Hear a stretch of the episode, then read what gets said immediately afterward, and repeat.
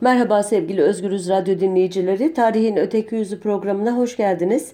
Bu hafta bundan tam 95 yıl önce yaşanan ve hem Cumhuriyet tarihine hem Türk-Kürt ilişkilerine damgasını vuran bir olayın e, Şeyh Said isyanının e, resmi tarihteki adlandırmasıyla, Kürt tarih yazımındaki adlandırmasıyla 1925 e, Kürt isyanının arka planını anlatmaya çalışacağım size.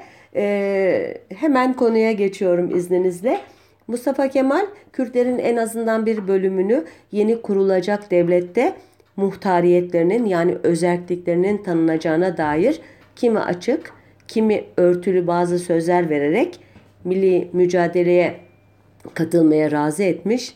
Ancak 24 Temmuz 1923'te Lozan Barış Anlaşması'nın imzalanmasıyla Türk Ulus Devleti'nin siyasi meşruiyeti hukuki garanti altına alınınca Ankara ile Kürtler arasındaki ilişkiler yeni bir evreye girmişti. Bu tarihten sonra bir daha özellikten söz edilmediği gibi nihayet 3 Mart 1924'te Kürtler için çok önemli bir kurum olan hilafetin ilgası ve ardından 1924 Anayasası'ndaki Türkçü ruhtan sonra Türk-Kürt ittifakı çözülmeye başlamıştı. Ee, bu dönemlerin önemli bir olayı e, resmi tarih yazımı tarafından Nasturi ayaklanması denilen olayı uzun uzun anlatmaya vaktim yok ne yazık ki. Sadece adını anacağım bir başka programı buna ayırabiliriz eğer e, zamanı iyi ayarlarsak. Bu ayaklanmayı örgütledikleri iddiasıyla 20 Aralık 1924 günü Cibranlı Halit Bey ve eski Bitlis milletvekili Yusuf Ziya Bey'in tutuklanması e, bu e, süreçte tabir yerindeyse sonun başlangıcını oluşturacaktı. E, Yusuf Ziya Bey'in ifadesi üzerine bazı aşiret reisleri ile e, şey Said e, isyanın kahramanı e, Feodal Nakşibendi Şeyhi e, Şeyh Said de divanı harbe e, çağrılmış e, ifadesi alınmak üzere. E, Erzurum'da e, Tetkik Hesabat Komisyonu reisliğinden ayrılmış bir kişiydi Miralay Halit Bey.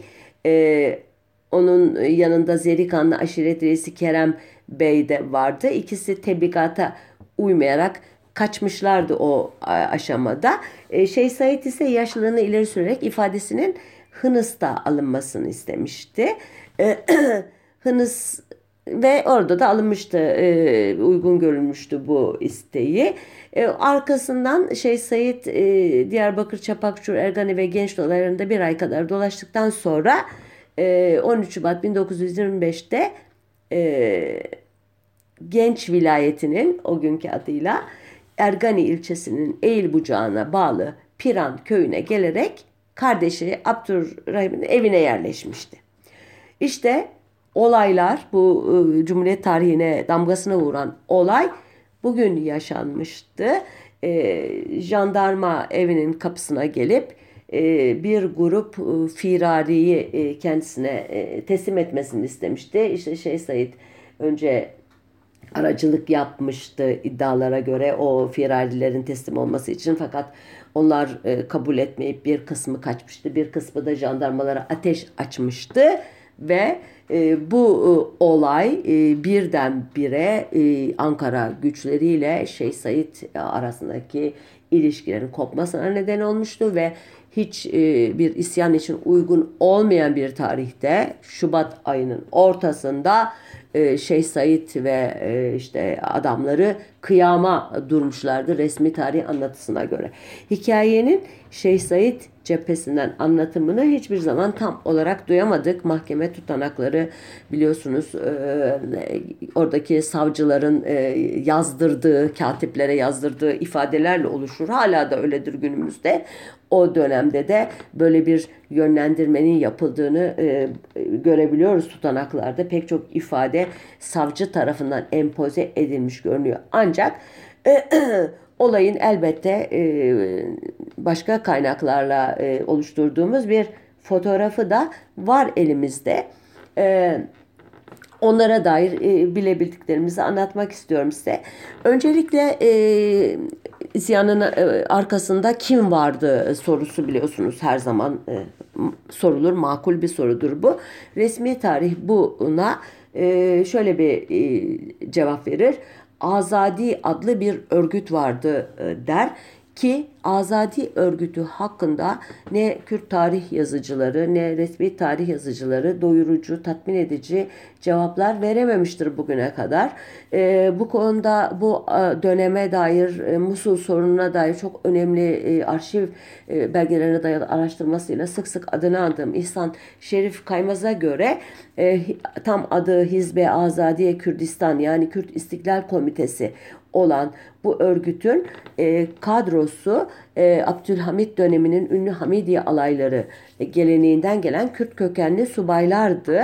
E, bu subaylar e, Nasturi ayaklanmasının e, başladığı Ağustos 1924 ile Şeyh Said ayaklanmasının başladığı Şubat 1925 arasında e, çeşitli faaliyetler gösterdikten sonra 500 başı 6 teğmen 2 çavuş ve 13 er e, ordudan firar ederek İngilizlere sığınmıştı ve Azadi hakkındaki bütün bilgilerimiz işte bu askerlerin İngiliz yetkililere verdikleri ifadelerden geliyordu. İhsan Şerif Kaymaz'a göre böyle.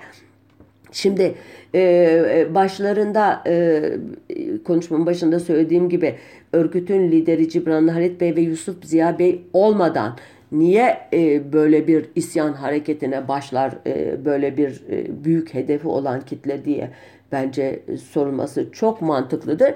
Nitekim olayların gelişimi lider kadrosu e, olmadan başı e, kesik bir tavuk gibi diyeyim tabiri yerindeyse e, davranmasına neden olmuştur isyancı e, grupların. E, öncelikle e, isyana e, en büyük katılım Şeyh Said'in de dahil olduğu Zazaca konuşan Sünni aşiretlerden gel gelecektir. Bu e, isyancı gruplar 16 Şubat'ta Darahini'yi kuşatırlar. Ardından Hani'yi sonra Lice'yi ele geçirirler. E, sonra Çapakçur, Palu derken 24 Şubat'ta Elazığ merkezine girerler fakat halkın direnişi yüzünden şehir merkezinde tutunamayıp şey, bırakmak, e, tahliye etmek zorunda kalırlar Elazığ'ı. Bunlar olurken Ankara'da neler olmaktadır konusunda birçok tevatür vardır. İsyan haberlerinin e, Ankara'ya ulaştığı ilk dakikalarda işte e, Mustafa Kemal, e, İsmet İnönü ve Fethi Okyar gibi dönemin önemli aktörlerinin e, işte şehir kulübünde e, bir poker partisinde olduklarını anlatır. Ankara'daki Amerikan e, sefiri e, Joseph Greer ondan öğrendiğimize göre e, Ali Fethi Bey telgrafı şöyle bir okuyup e, pokere devam eder.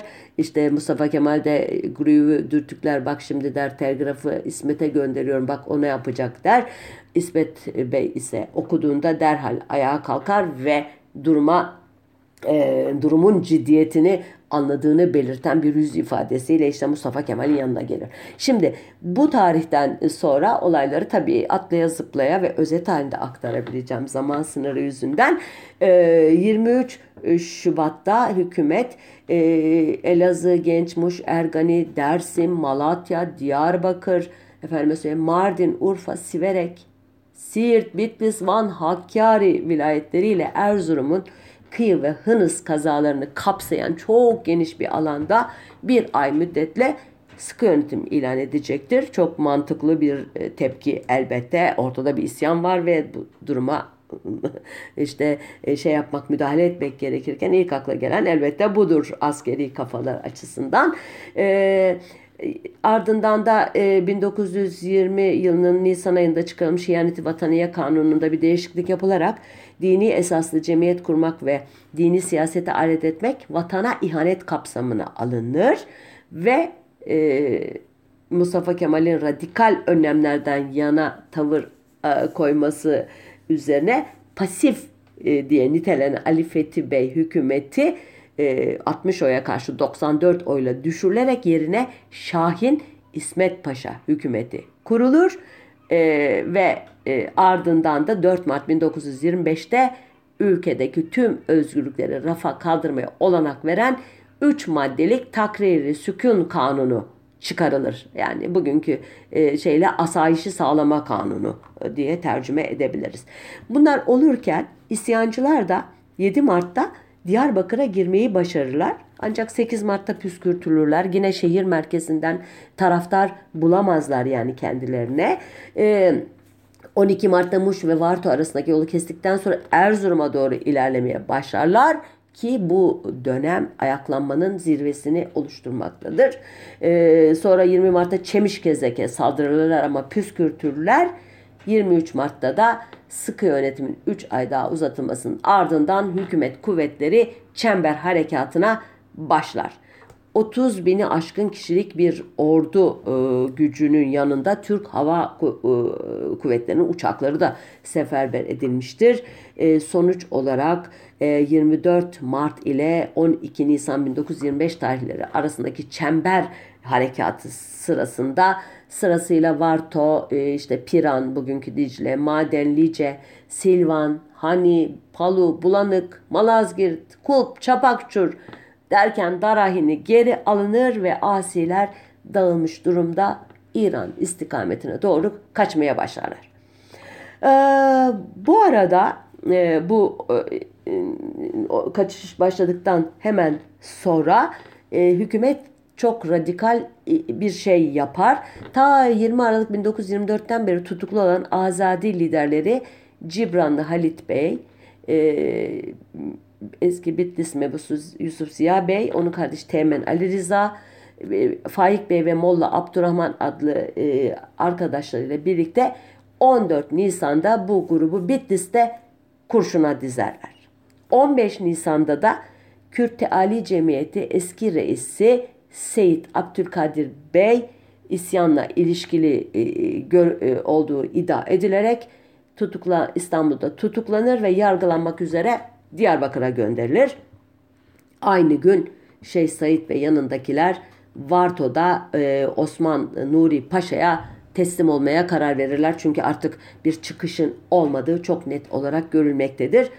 Ancak e, Abdurrahman Paşa köprüsünün önüne geldiklerinde e, Şeyh Said teslim olmaktan vazgeçer ve kendi başına kaçmaya karar verir göya.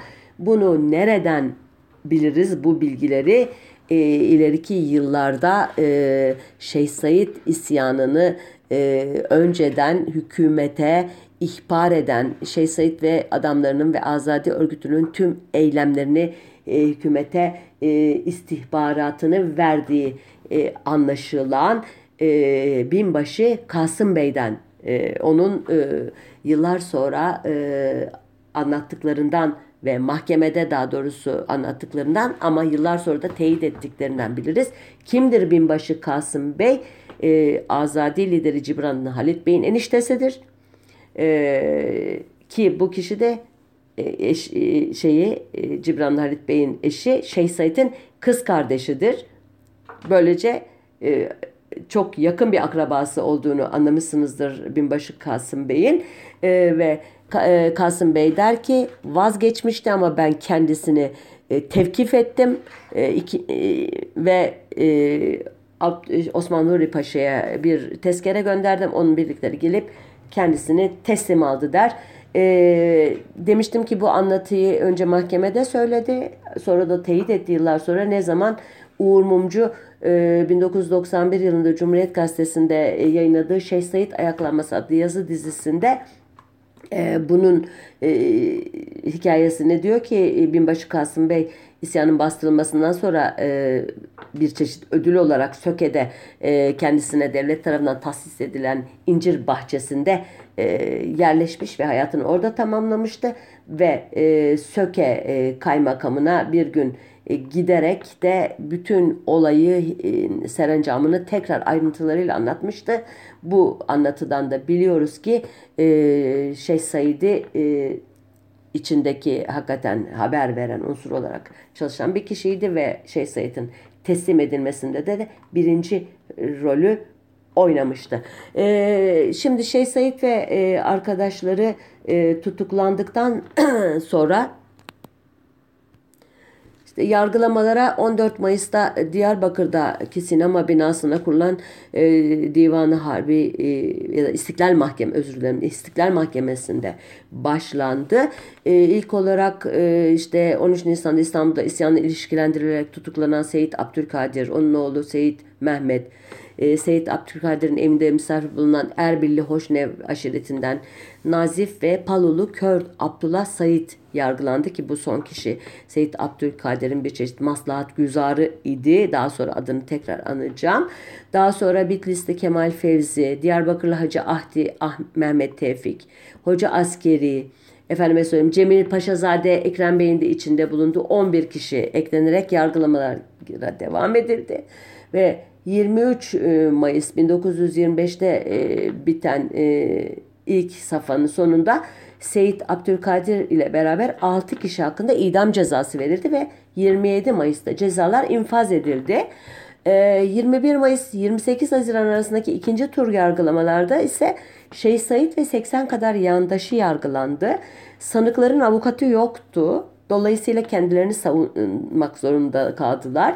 Şeyh sorgusunda ayaklanmanın önceden hazırlandığı konusunda ne kendisinin ne de oğullarının bilgisi olduğunu, oğlunun İstanbul'a iş için gittiğini, ayaklanmanın jandarmanın evine yaptığı baskın olmasaydı belki bir sene, belki altı ay sene sonra olabileceğini, belki de hiç olmayacağını, e, kendi tabirleriyle şöyle diyor, Allah kader ettiyse olacağını, kendisinin de tercihinin olduğu iddiasının boş olmadığını, ancak ne dıştan ne içten teşvik edildiğini belirttikten sonra ısrarla ayaklanmanın din düşüncesiyle yapıldığını, önceden planlanmadığını, Kürtlük davası gütmediğini, hatta eski Bitlis mebusu iken sonradan ayrılmış olan Yusuf Ziya Bey'in bir gün kendisine geldiğini, Kürdistan kurulması düşüncesinde olduğunu fakat kendisinin bu görüşe katılmadığını söylemişti e, dur, şeyde e, yargı duruşmalarda. E, Şeyh Said daha sonradan e, muhtemelen Ankara'nın yönlendirmesiyle kendisini en çok e, teşvik edenin İstanbul'da yayımlanan İslamcı gazete Seburu Reşat e, da yayımlanan yazılar olduğunu söylemişti. E, devletin muhbiri olduğu anlaşılan binbaşı Kasım Bey dışındaki diğer sanıklar da benzer ifadeleri verdiler.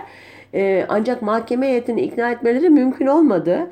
E, ki Şark İstiklal Mahkemesi Reisi Masar Müfit e, Bey kararını belirttikten sonra şöyle demişti.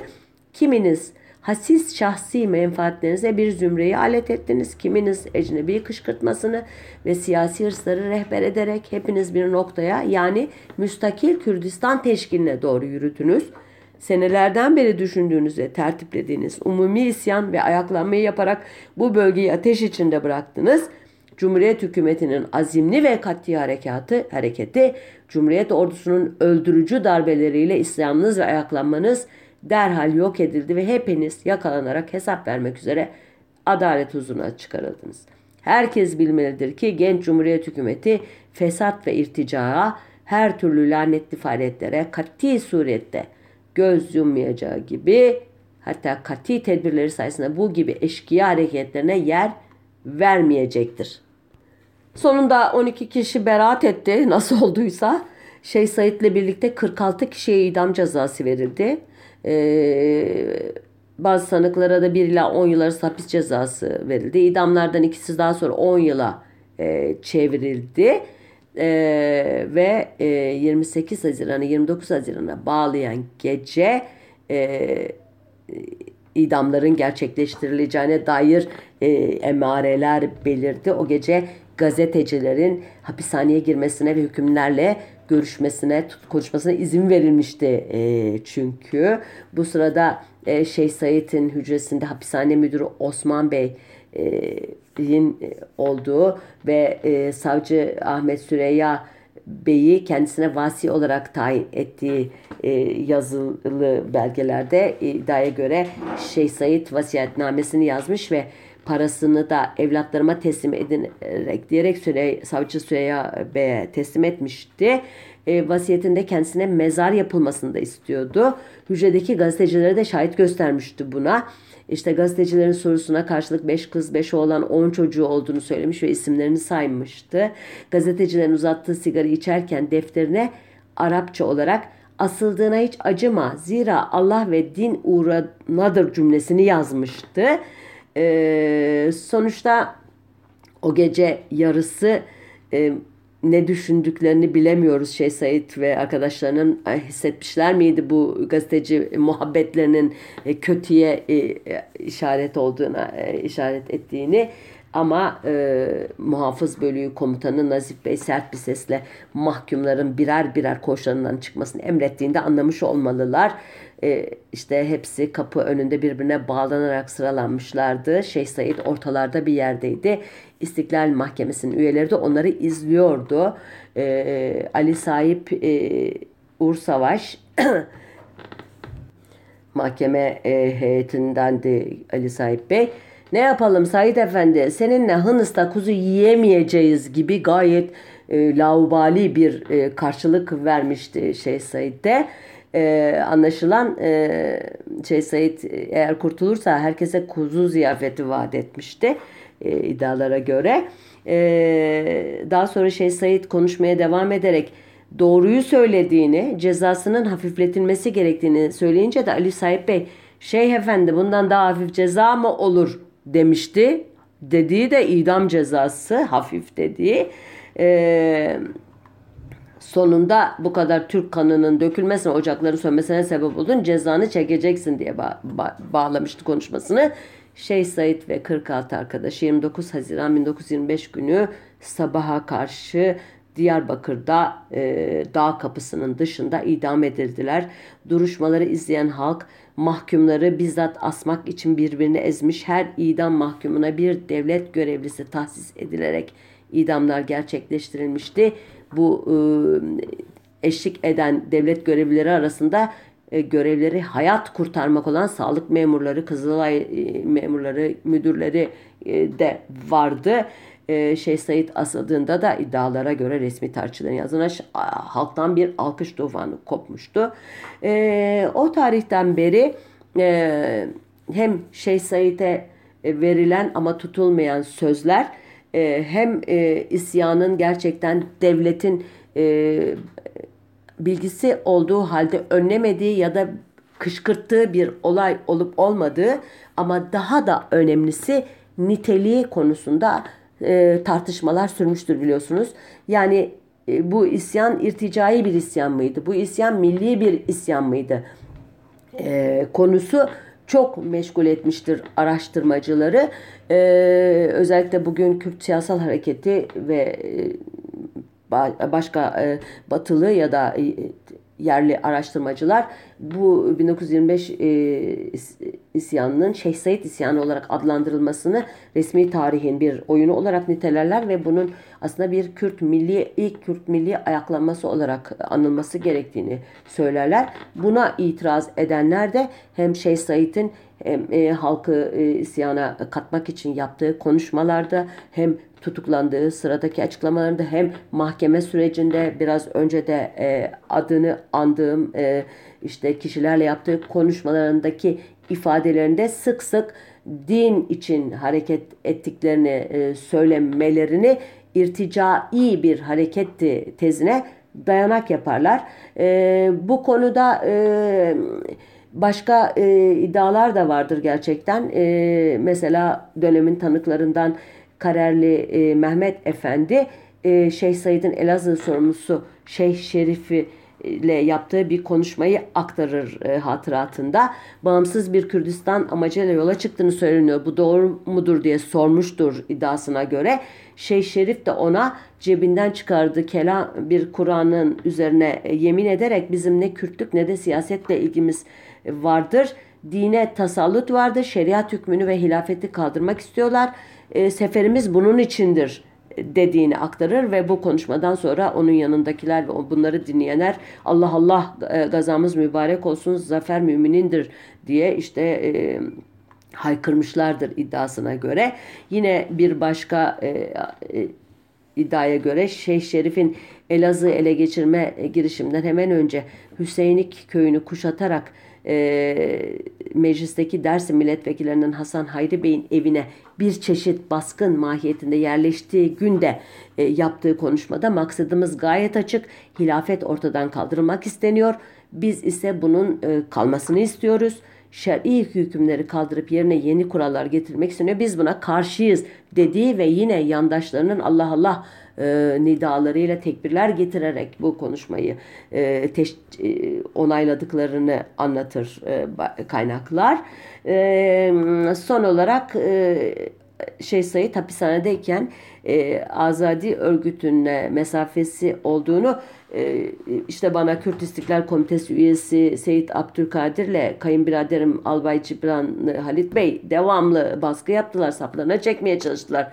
Yakamı ellerinden kurtaramaz olmuştum e, ama ben e, kendilerine e, hiç yanaşmadım dediği e, ifade edilir dediğim gibi mahkemede de kendisine defalarca bu konuda soru sorulduğunda e, isyanlarının e, bir e, kıyam olduğu yani dini bir başkaldırı olduğu e, şeriat hükümlerinin e, tekrar uygulanması için harekete geçtikleri e, ne defalarca söylemişlerdir.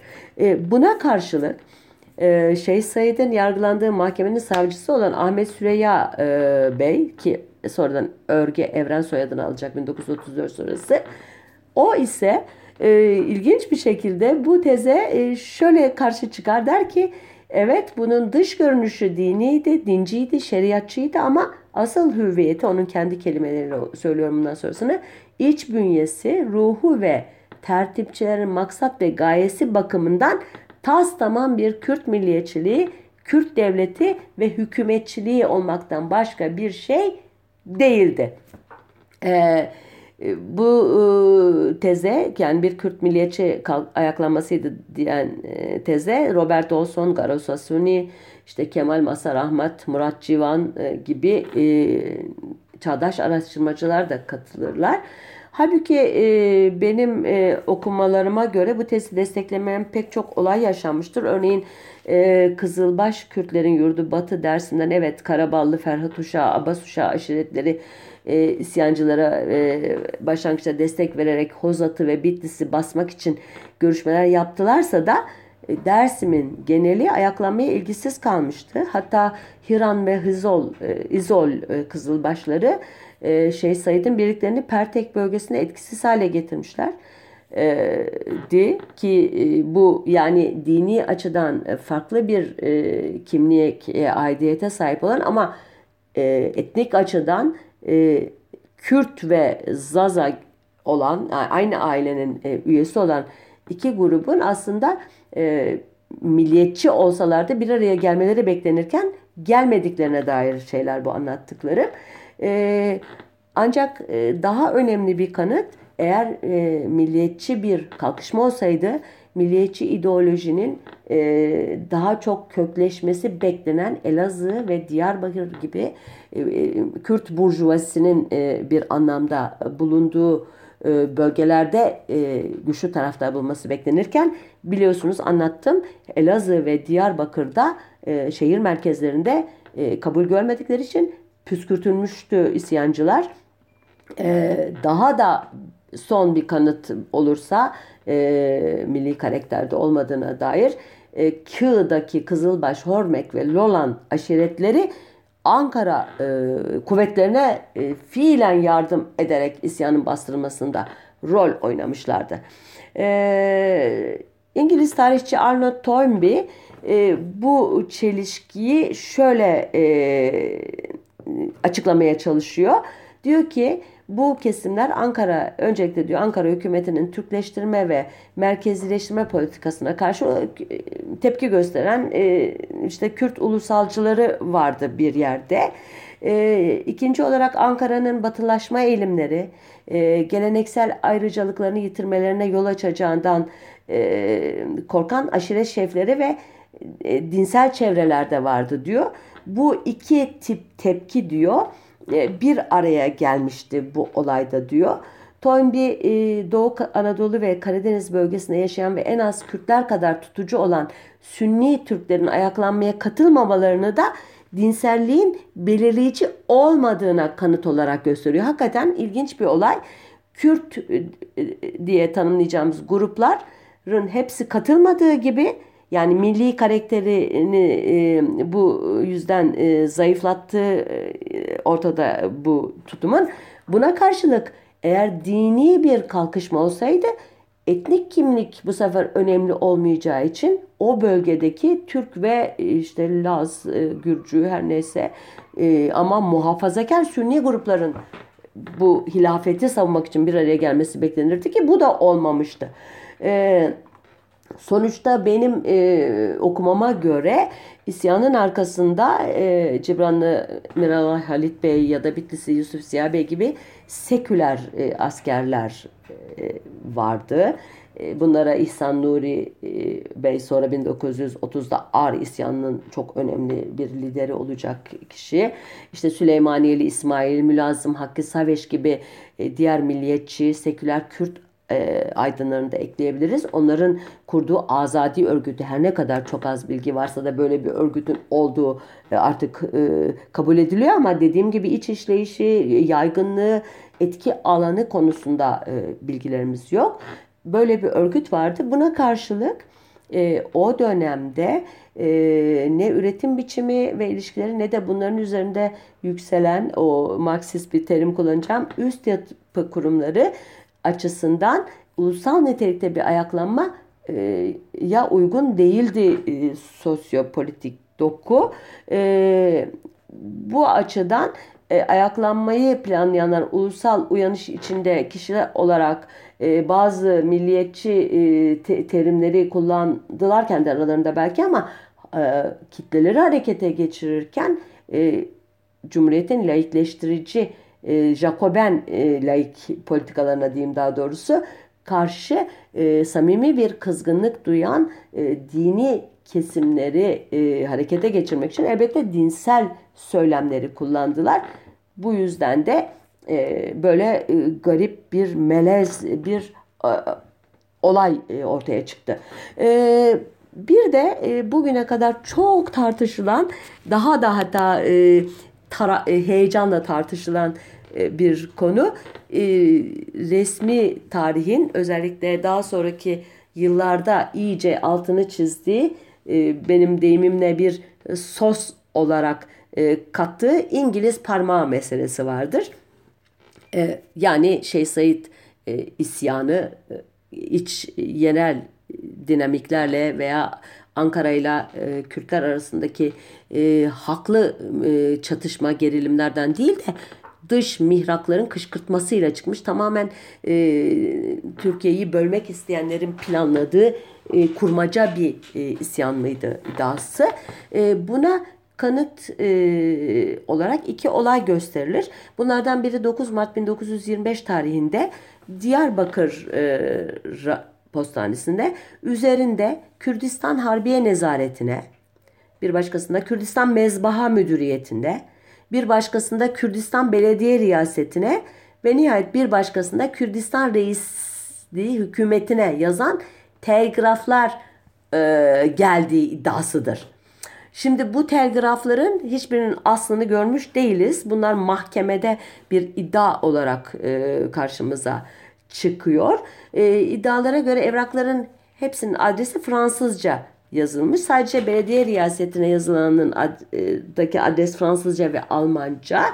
E, bu e, şeyler e, bir de matbu e, kağıtlar var yanında. Bunların üzerinde de Milano, Mersin ve Adana postanelerinin damgaları var. Şimdi savcının iddiasına göre e, bu e, kolilerde e, ki bazı koliler var ortada özür dilerim onu söylemedim. Kolilerde yani e, koli demeyeyim ya da e, paketlerde e, İngiliz silah fabrikalarının katalog ve mektupları varmış. Evrakların birinin üzerinde de İngilizce buz anlamına gelen ice ifadesi okunuyormuş.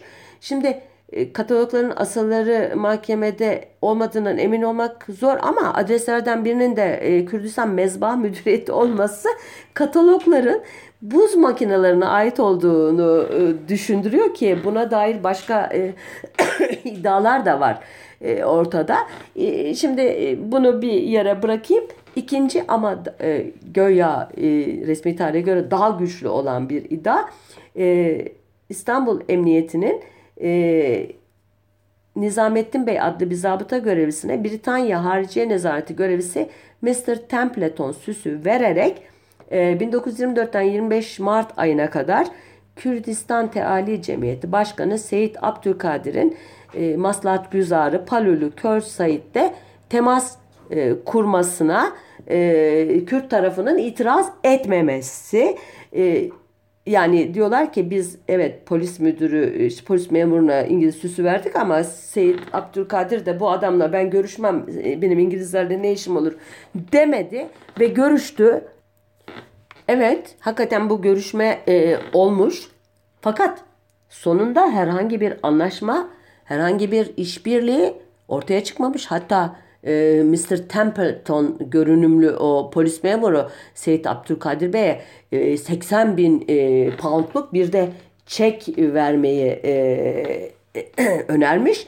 Fakat e, Seyit Abdülkadir Bey bunu kabul etmemiş. Yani olay böyle bir istihbari e, işte e, yoklama e, olarak geçmiş. Elbette Seyit Abdülkadir Bey gibi otonom bir Kürdistan kurma hayali kuran bir kişinin acaba bu konuda e, maddi kaynak veya politik destek sağlayabilir miyiz diye birileriyle görüşmüş olması e, evet e, yani makul görünüyor. Fakat dediğim gibi sonuca ulaşmış bir şey yok. E, o günlerde e, gazetelerde isyan sırasında işte e, şey Said'in bildirilerinin İngiliz uçaklarının atıldığı iddia edilmiş ama buna dair herhangi bir şey yok. Sadece hatta Vatan Gazetesi e, e, adlı dönemin bir başka gazetesinde ayaklanmanın nedeni olarak yanlış yönetim uygulamaları gösterilmiş ve olayda İngiliz parmağına ilişkin kanıt bulunmadığı da açıkça yazılmış durumda. İngiliz parmağına dair son e, iddia e, Sovyetler Birliği'nin e, partisinin SSCB Komünist Partisi'nin e, 1924 Mart 1925 tarihinde Moskova'da yayınladığı bir basın bildirisindeki şu ifadeler e, İngiliz parasının ve İngiliz silahının bu isyanda büyük rol oynadığı açıktır.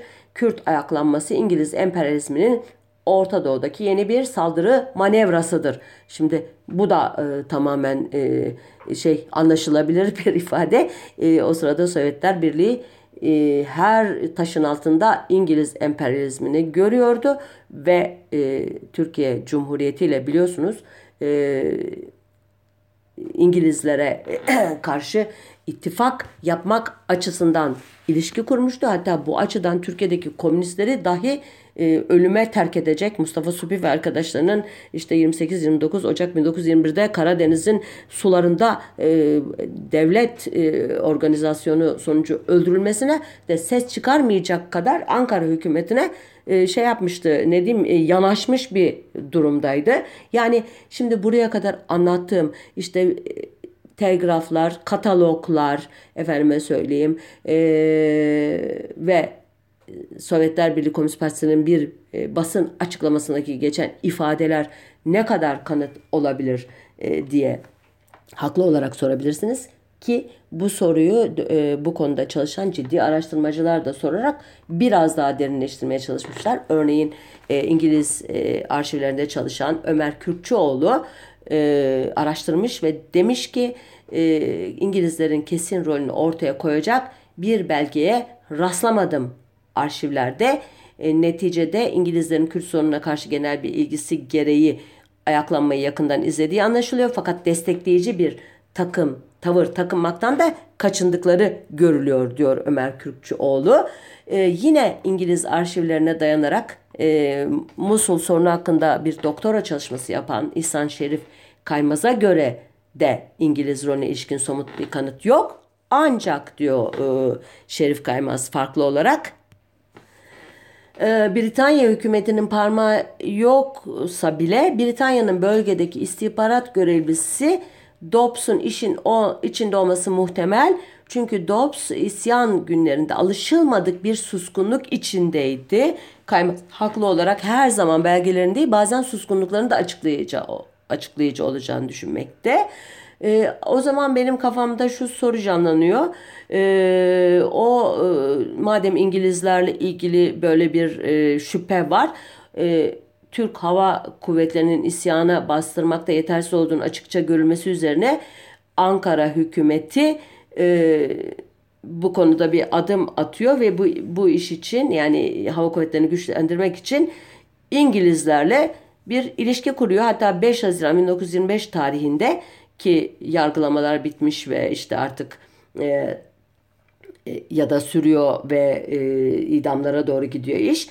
O tarihte Britanya İmparatorluğu ile Türkiye arasında bir anlaşma imzalanmış ve İstanbul'daki İngiliz askeri ateşesi e, ile İtalyan e, askeri ateşesi e, den oluşan bir ekip, ekip Türk Hava Kuvvetleri'ni yetkinleştirmek için bir dizi rapor hazırlamışlar. Demek ki Ankara böyle bir şüphe e, taşımıyor. E, nitekim e, yıllar sonra e, dönemin başvekili İsmet Paşa hatıratında şöyle diyecek. Şeyh Said isyanında memlekette senelerden beri yuvalanmış propagandaların eserleri görülmüştür. Şeyh Said isyanını doğrudan doğruya İngilizlerin hazırladığı veya meydana çıkardığı hakkında kesin deliller bulunamamıştır. Fakat bundan şüphe edilmiş ve gerekli tahkikat yapılmıştır. Çünkü İngilizlerin Musul hareketi esnasında ve daha sonra Nasturi ayaklanmasında olduğu gibi hudutlarda veya dışarıda propagandayla münasebetlerle Şeyh Said isyanının patlamasına zahiren yardımcı oldukları intibağı mevcuttu. Şimdi buna e, Mete Tuncay e, ki bu konuda gerçekten çok e, önemli bir isimdir itiraz ediyor ve diyor ki e, imparatorlukları içindeki Müslüman halkların varlığı nedeniyle halifeliğin kaldırılmasına bir kere en çok İngilizler sevmişlerdir. Yani diyor ki şey Said'in kızdığı şey İngilizleri memnun etmiştir. Öte yandan e, Türkiye Kürtlerinin bağımsızlığı diyor Mete Tuncay manda altında tuttukları Irak'taki Kürtleri de etkilemez miydi? Ayrıca ben 1922 e, başlarından itibaren İngiltere'nin Musul petrollerini kaptırmamak emelleri dışında e, Sovyet etkisinin yayılmasına karşı Türkiye'nin daha fazla zayıflamasını istemediği kanısındayım İngilizlerin diyor Mete Tuncay. Onun için de diyor bu konuda inandırıcı deliller ortaya konuncaya dek Şeyh Said ayaklanmasının e, İngiliz emperyalizminin bir oyunu olduğunu kabul etmeye olanak yoktur diye bitiriyor. E, ve bitiriyor dedim ama şunu da söylüyor. Ayaklanmanın sonuçta Musul'la ilgili çıkarları dolayısıyla İngiltere'ye yaramış bulunması fazla bir şey değiştirmez. Kürtlerin İngiliz desteği aramış olmaları da doğaldır. Ama bu da İngilizlerin tutumuna bir kanıt değildir diyor.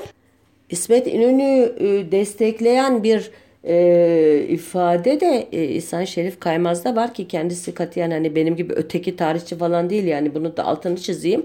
E, resmi tarih çizgisine daha yakın bir kişi ama belgelere dayanarak çalıştığı için e, gayet nesnel yorumlar yapan biri.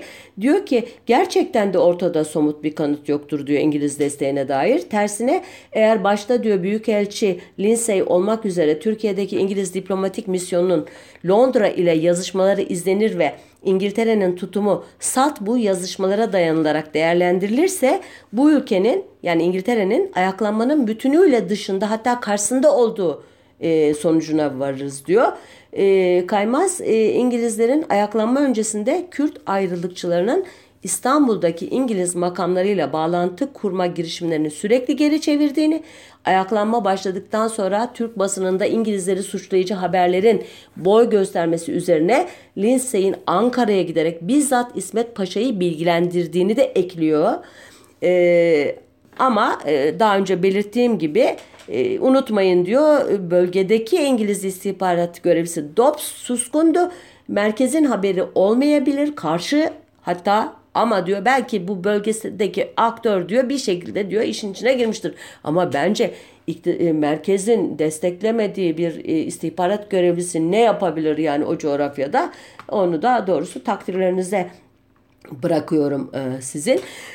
En ilginç tez ise bence Şeyh Said isyanının ardında Ankara'nın parmağı var mıydı ki buna arada e, çeşitli imalarla değindim. Özellikle binbaşı Kasım Bey'in e, isyancılar arasında çalışan Ankara'nın istihbarat elemanı olduğu anlaşıldıktan sonra e, Ankara'nın her şeyden haberi olduğu halde olayın isyan noktasına vardırılmasında ki tahrikkar tutum Şeyh Said'in evindeki asker kaçaklarını teslim almaya gitmek gibi yerel e, veya işte e, feodal geleneklere son derece aykırı bir işe zorlaması e, Şeyh Said'i e, bu konudaki şüphelerimi e, doğuruyor demiştim hatırlarsanız. E, aynı şekilde İngiliz istihbarat e, kadroları da kendi aralarında bu olana e, konuşmuşlar. Nereden biliyoruz? Yine İhsan Şerif Kaymaz'ın kitabında okuduğuma göre İngiliz Dışişleri Bakanlığı görevlilerinden James Morgan 4 Mart 1925 tarihli memorandumunda ayaklanmanın arkasında Türk hükümetinin olduğunu ileri sürüyor. Ne, e, Morgan'a göre ayaklanmacıların sınırı aşıp kardeşlerini kurtarma bahanesiyle işgal edecekleri Musul vilayetini Türkiye'ye bağlamak, Irak Kürtlerinin Türkiye örneğini izleyerek ayaklanıp Türkiye'deki soydaşlarıyla birleşerek tüm Kürtlerin Ankara'nın yönetimine girmesini sağlamak, Türk hükümetinin ayaklanmayı bastırma iddiasıyla sınırı askeri yığınak yapmak, hatta ayaklanmacıları izlemek bahanesiyle sınırı aşıp Mısır'a girmek gibi bir hedefi vardı. Ki İngilizler de yani tam anlamıyla ters e, köşeden bakıp böyle bir yorum yapıyorlar. Onlar için de olay bu anlama geliyormuş meğerse. Ve Morgan devam ediyor. Nihayet diyor ayaklanmanın gerici ve dinci özelliklerini gerekçe göstererek her türlü muhalefetin susturulduğu sıkı yönetim altında bir düzene geçmek e, gibi amaçlar açısından diyor Türk hükümetinin bu ayaklanmayı özellikle planlaması son derece mantıklı diyor. Ee, İhsan Şerif Kaymaz'a göre bu rapor merkezde çok ciddiye alınmamış ama Mustafa Kemal ve İsmet Paşa ekibinin hem bölgeye asker sevk etmek hem de muhalefeti susturmak için ayaklanmayı öneminden fazla abarttıkları e, düşünülmüştü diyor merkezde. E, nitekim hükümet e, binbaşı Kasım Bey gibi bir ajanıyla isyancıların tüm faaliyetlerini günü gününe izlediği halde Cibranlı Halit Bey olayında Şeyh Said ve ekibini tutuklamak yerine e, Şeyh Said'in isteği üzerine hatta Hınıs'ta e, memleketinde ifadesini almakla yetinmiş e, isyanı e, başlangıçta da e, rahatça bastırabilecekken yayılmasına göz yummuş e, ve isyanı bahane ederek çıkarılan takriri sükun kanunuyla da ülkede sürekli bir sıkı yönetim atmosferi oluşturmuştu diyor ki hakikaten de e, isyanın aslında tümüyle Ankara'daki e, e, kadroların işine yaradığı ortada daha bir adım daha atılacak biliyorsunuz.